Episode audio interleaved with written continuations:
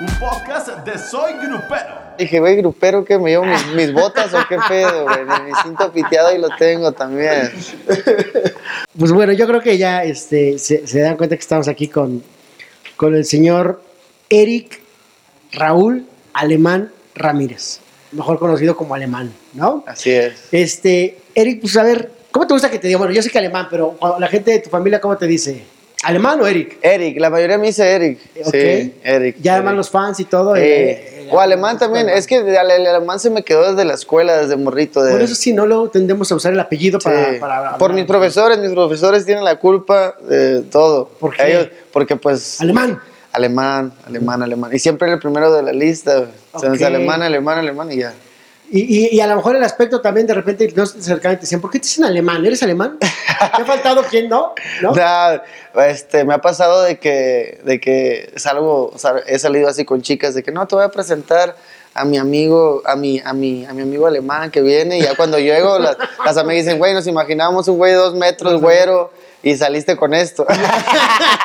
Exacto, de, aquí, de Tlanepantla, ¿no? Le digo, ese es el bueno, ¿y ese es el dices? bueno. No, soy de los cabos. ¿no? Exacto, Cabo, Cabo San Lucas, Baja Sur. Oye, a ver, cuéntanos, vámonos ahí, a- vámonos, a- remontémonos a Cabo San Lucas, Baja Sur.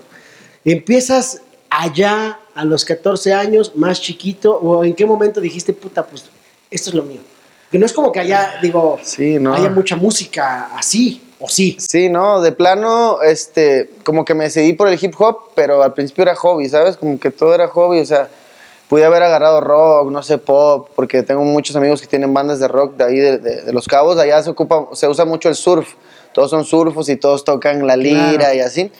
Eh, pero pues eh, la- empecé porque el hip hop me gustó, la cultura, me gustaba cómo la, la vestimenta, todo lo que, lo que engloba pues el hip hop, que es salir, venir desde abajo y salir, como que me identifiqué más y, y, pues en Los Cabos siempre es estar eh, viviendo al día, ¿no? Eh, eh, se, se usa mucho vivir allá del turismo, toda la gente está esperando siempre atender a la gente para levantar la feria, entonces era como que el hip hop lo veía en cada antro, en cada en cada en la playa así lo, lo llegué a ver de cerca no este eh, aventando los dólares la cadena llegando en la limusina como que lo veía y decía yo yo yo yo me enamoré del hip hop de ese lado no por el lado social de lucha ni, ni tampoco que, que estaba muy ligado de que no tienes que joder al gobierno tienes que esto Y decía güey pues yo estoy viendo que que sí se puede no sí se puede tener la cadena tener el Ferrari tener esto con el- y me gusta y me gusta tal vez no puedo pero no pensaba como en verdad ser una estrella, o sea, decía, me gusta, lo- si voy a hacer algo de hobby, una pasión, va a ser esto, porque en verdad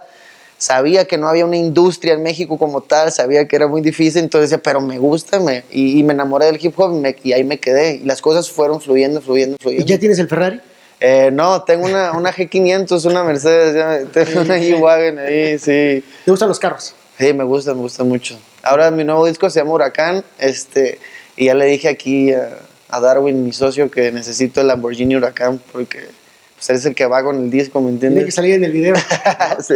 Y nada de rentarlo. Exacto, exacto. bro.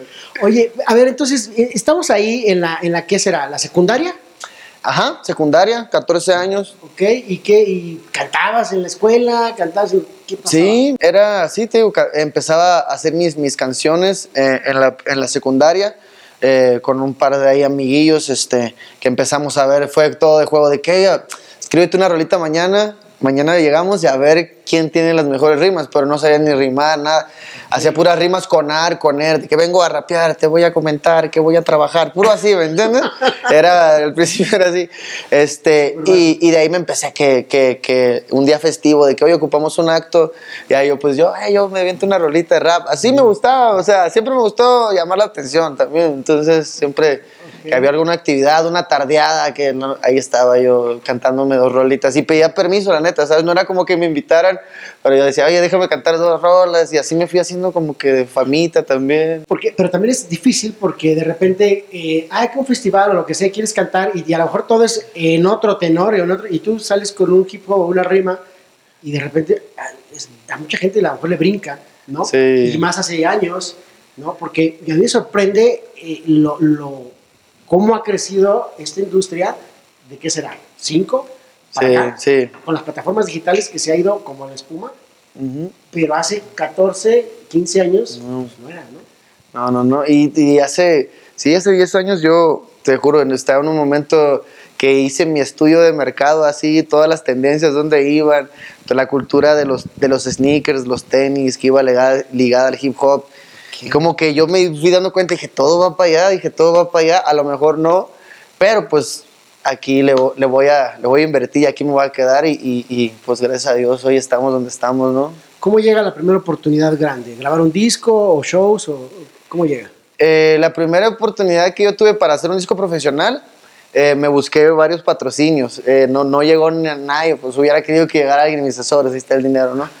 Pero pues nadie quería invertir en el hip hop. Este, entonces lo que hice fue que eh, me armé una carta de patrocinio y elaboré un documento donde decía a qué me dedicaba y a dónde quería llegar y era para hacer un disco en Guadalajara. Este, que ese disco lo hice con, con Vial Handiclap, que es un, es un compa que fue el que me grabó, pero a cada empresa le pedí 5 mil pesos y fui juntando ahí de poco a poco hasta que me hice mis 60, mis 70 y con eso agarré un boleto a Guadalajara y, y pagué el estudio y me grabé mi primer disco profesional. Y de ese disco fue de que ya, ya llegaba con un disco profesional y pues me, me empezaban a contratar, ¿sabes? Ah, ok, esto, ya tienes algo en forma, bien. Ya estaba buscando en cómo subir mi música, pero en ese tiempo solo había MySpace, o, ¿sabes? No, no había otra cosa. Entonces, así fue la primera que hice. Y gracias a ese disco me invitaron ya después a festivales de hip hop grandes que se hacían en Aguascalientes, en Luis Potosí, aquí en la Ciudad de México, donde nada más te pagaban tus boletos de avión. Entonces era, eh, Claro. te pagamos tus boletos de avión y tu hotel. No hay fee para el show, no hay esto, pero no importa. Yo lo que quiero es que mi nombre salga ahí en el flyer eh, hasta arriba y que la gente vaya sabiendo quién soy, ¿no? Ok, ok, empieza, empieza este duro camino, llegamos al, éxito, llegamos a tener ya un chingo de seguidores en redes sociales, un chingo de views en YouTube, este, las plataformas digitales llegan, pasa este boom, y, y es impresionante ver cómo en México, donde creíamos que a lo mejor no había esta industria, o donde creíamos que a lo mejor los exponentes de hip hop grandes nada más estaban en Estados Unidos, aquí en México está muy cabrón también, ¿no? Sí, sí, este. Pues te digo, yo, yo siempre creí en el hip hop, pues tenemos aquí, estamos de vecinos de, de donde está la fuente de- de- del rap, del hip hop, y, y yo pues dije, algo se, se nos va, se va a pegar, algo se va a pasar o vamos a exportar, ¿no? Y, y sí está creciendo tanto de que pues yo no, nunca creí que tuviera la oportunidad de haciendo rimas, eh, por comprarle una casa a mis papás, ¿sabes? O comprarme esto y el otro. Entonces, yo, yo sí supe, dije, puedo vivir con el hip hop, ¿sabes? Si gano de cada show este, una feriecilla, unos 10 bolas por show, tengo tres cada fin de semana y me levanto mis 30 bolas y con eso vivo bien a gusto. Pero nunca pensé que fuera a llegar a este nivel, pues, este, que está pasando. Y, y yo creo que esto está pasando porque el hip hop tiene mucha fuerza en la palabra, el poder de la palabra de convocatoria también con todos los morros.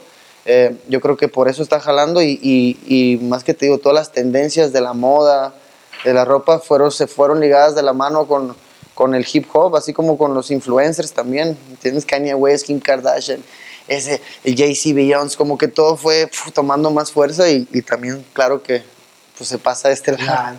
Vi una nota que decía alemán, el, el hip hopero que, está, que se está escuchando en Francia, ¿no? ¿De qué fue?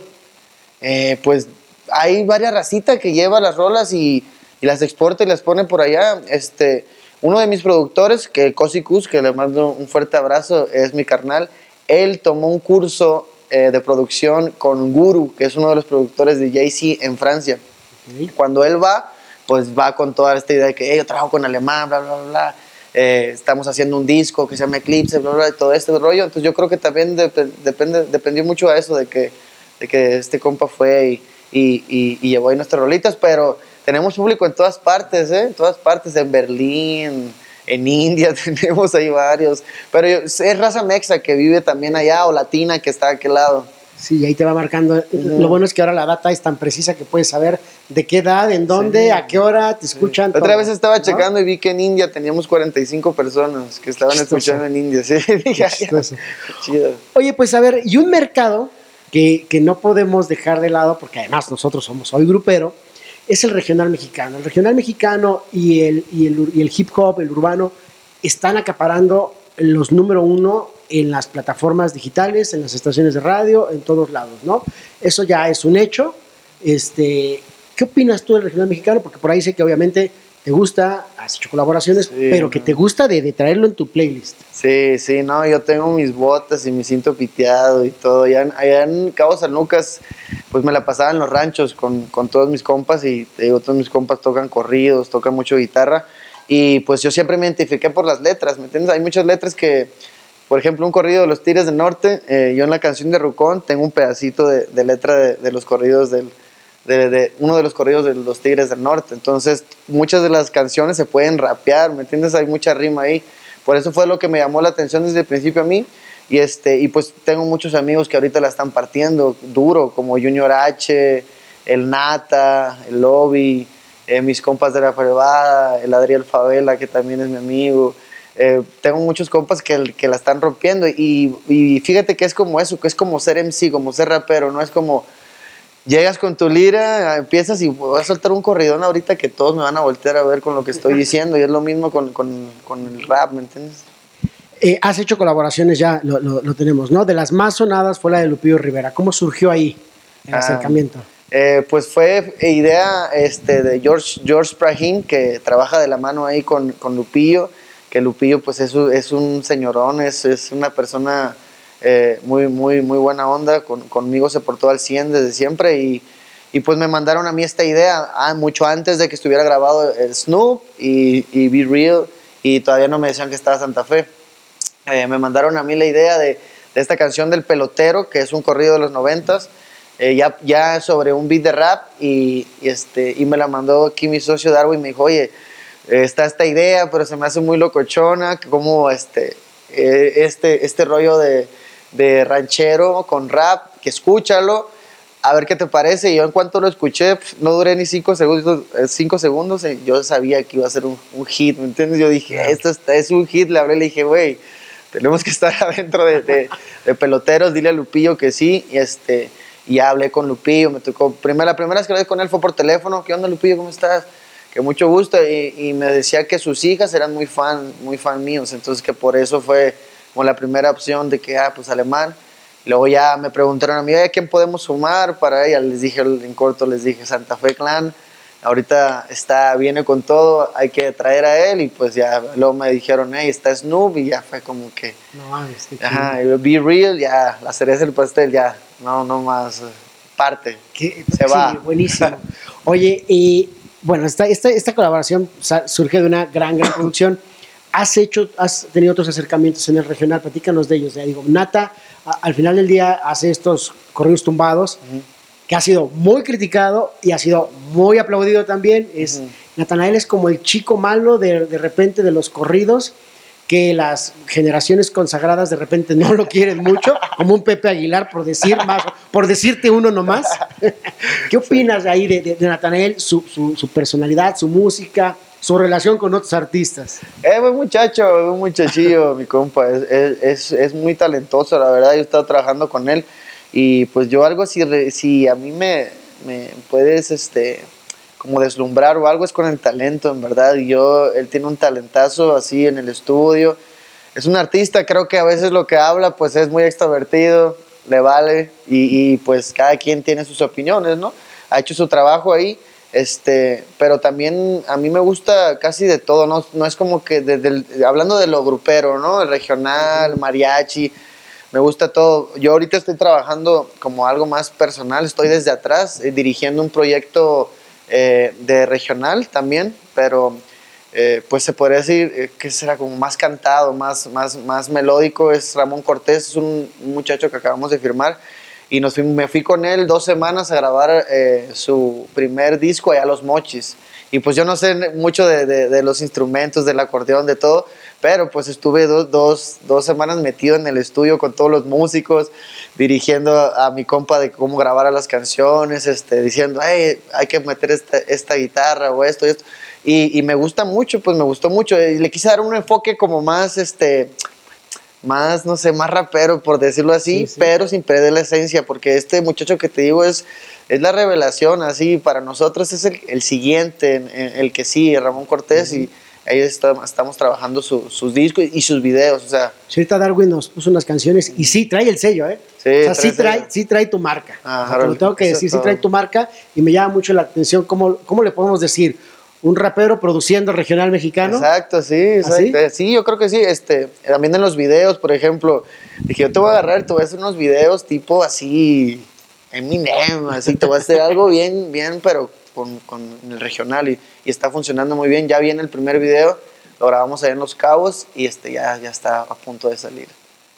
Con él vas a tener alguna participación, ¿no? Sí, sí, pero ajá, primero voy a dejar que, que agarre su camino solito y ya después, ahora sí, para que no vayan a decir, ay, luego, luego ya le estás ayudando. Me imagino. Oye, pero de Santa Fe Clan con calibre 50, ¿cómo lo viste? Ah, me gusta, me gusta. Está bueno, está bueno. La rolita está chida ahí. Este, el Beto Sierra, ¿no? El Beto Sierra. El Beto Sierra está bueno ahí. Eh, pues Santa Fe es un, es un morro bien, bien buena onda, la neta. Y, y lo transmite al 100%.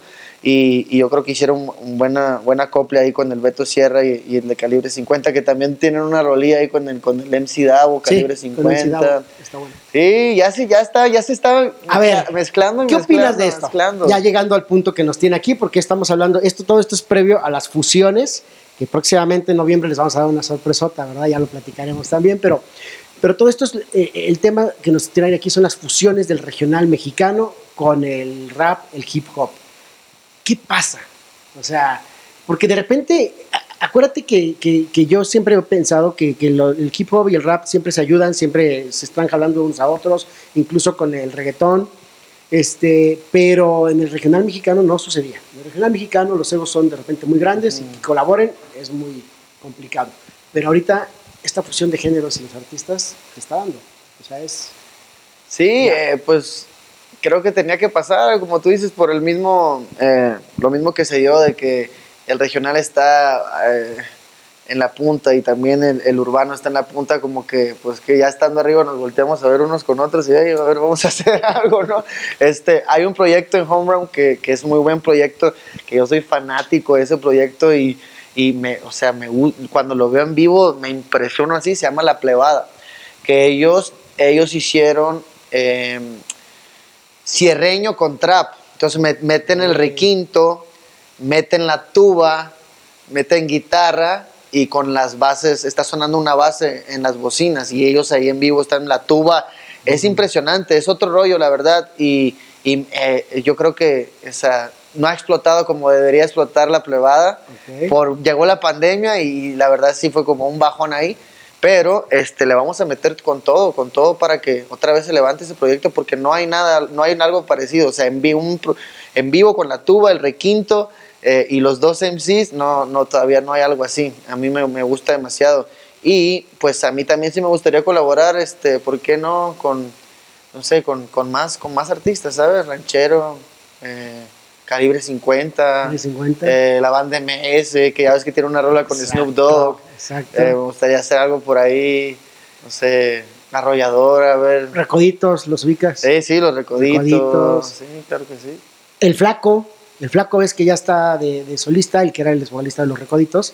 Está yendo muy bien también. Sí. Está muy tirado a lo romántico, ¿no? Pero, pero, pero le está, Sí. le está Yo creo que bien. también en parte mi colaboración con Snoop Dogg fue cuando este, hizo la colaboración con Band de Mese y como que ya de ahí estaba más abierto de, ah, pues raza mexicana sobres, ¿no? Y como que ya, cuando yo llegué era como que ya estaba más familiarizado con la raza mexa y fue, yo creo que también...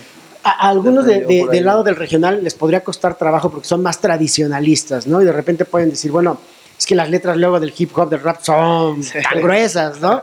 La verdad. Y acá del lado luego lle- llega más lo romántico, que también tenemos nuestro lado, este, acá raspa, y hay unas letras que también ¿cómo son- no? Sí. De hecho, se acaba de fallecer alguien que se, autonombraron los creadores del porno corrido, que era del grupo Marrano. Ah, ¿no? ahora sí, sí lo llegué a escuchar, como no. Eh, Entonces, pues a mí esas letras dices, no manches, ¿no? explicit, explicit lyrics. Exactamente. ¿No? Este, ¿qué, qué, qué pasa ahí para que de repente se terminen como de fusionar los géneros, ¿no? El romper estos estereotipos, la gente lo pide, la gente joven pide ya esto, es- estas letras, estas fusiones, ¿no?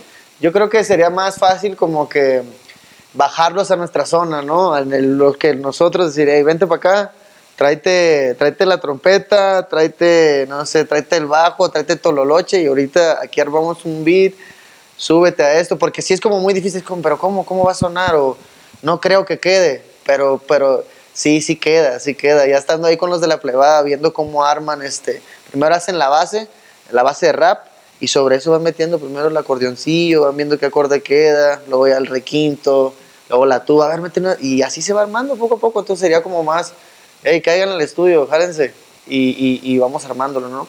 Eh, aparte de nosotros, de estos, de estos morros que estamos comentando, hay muchos, hay muchos atrás que vienen ya con este rollo de combinar el, el trap con el grupero, pero demasiado. Es más, creo que se está haciendo un género ya de eso exclusivamente. Ahora que fui a Los Ángeles, conocimos a varios grupos que traen esa tirada y que decían, ah, la plebada son nuestra inspiración y, y la canción que tiene el rapero este con este, eh, también de ahí queremos hacer y que se van sobre esa línea como que siento que, que la gente em, en Los Ángeles, todo, todo este rollo de, de, la raza latina está agarrando mucho, se está identificando mucho con el trap corrido, trap corrido, así, ¿sabes? Tal cual. La raza pocha más que otra cosa, la neta. Sí, sí, Parece genial las fusiones, creo que eso es lo que nos tiene aquí. Eh, que decías que voy a traer mis botas y sombreros, pues no, si quieres, sí, pero. Ahí tengo una foto, a ver si le rolo una foto para que la pongan ahí en la entrevista. Ok. Tengo mis botillas y todo. Ok, no, pues nos da mucho gusto tenerte aquí, de verdad. Creo que es un parteaguas para nosotros. Este, es la primera vez que vamos a tener en portada otros géneros, pero pues es el momento, ¿no? Creo que este año ha sido también el año de las fusiones, ¿no? Y, este, y pues aquí estamos. Aquí estamos y yo creo que es, era justo y necesario, ya este es el momento de, de de meternos ¿no? a todos lados y estar aquí presentes y qué bueno que gracias por la invitación también este oh, yo tengo una duda y ahí este los, traperos los hipoperos son igual de borrachos que los del regional ah, mexicano pa, pa, igual igualito ¿eh? no hasta hasta peor entonces hay muchas similitudes porque ya sabes que la fiesta híjole no para con los sí con los del regional no por eso me cae muy bien Exacto. Me acoplo ahí ¿qué como anillo al dedo. ¿Eres whiskero o qué tomas? Porque ya sabes que acá son bien. Soy tequilero. Siempre me subo una, dos botellas de tequila ahí al show. Una, una es para la gente. Siempre durante el show les estoy dando. Ok. Les estoy dando. Y ya una para mí. Sí. ¿Y al final del show le seguimos o? Ah, sí, le, claro. Tiene que haber un aftercillo ahí. Yo, en mi equipo somos como 25 ya con todos los ingenieros, los las, los colaboradores que tengo, otros MCs que van, somos como 25. Y, y, siempre, pues, todos quieren relajarse después del jale, no es como que vamos, quién sabe qué pasa, puede durar hasta el otro día o se puede acabar de que, ah, vamos a dormir, si hay un show al otro día, pues, además una chelita y vámonos a descansar, que el otro día hay show. Y sí, pero, pero tengo muchos compas que, que pues, que, que le entran duro y, la mayoría, la mayoría son, este, del género grupero, ¿me entiendes? Ahí mi compa, el Adriel Favela, del Adriel ahorita ya no pistea, pero el Adriel, uh, cuando lo conocí, carnal, me 10 shots de tequila en 20 minutos. Ah, no, duro, duro. Sí, pues sí, me imagino. Me imagino, pues vamos a darle las fotos, este, algo que tú quieras agregar para la gente del regional que nos está viendo, que también tienen muchos fans en el regional. Eh, toda mi raza, muchas gracias por estar aquí viéndonos y, esperen el disco El Huracán. Se viene ya ahora próximamente, este año, antes de que finalice el año, ya el disco El Huracán. Y toda la raza va a escucharlo. Van a ver ahí varias letras que les van a gustar mucho a todos los que escuchan corridos, ranchero, todo. Humble Mafia está en la casa.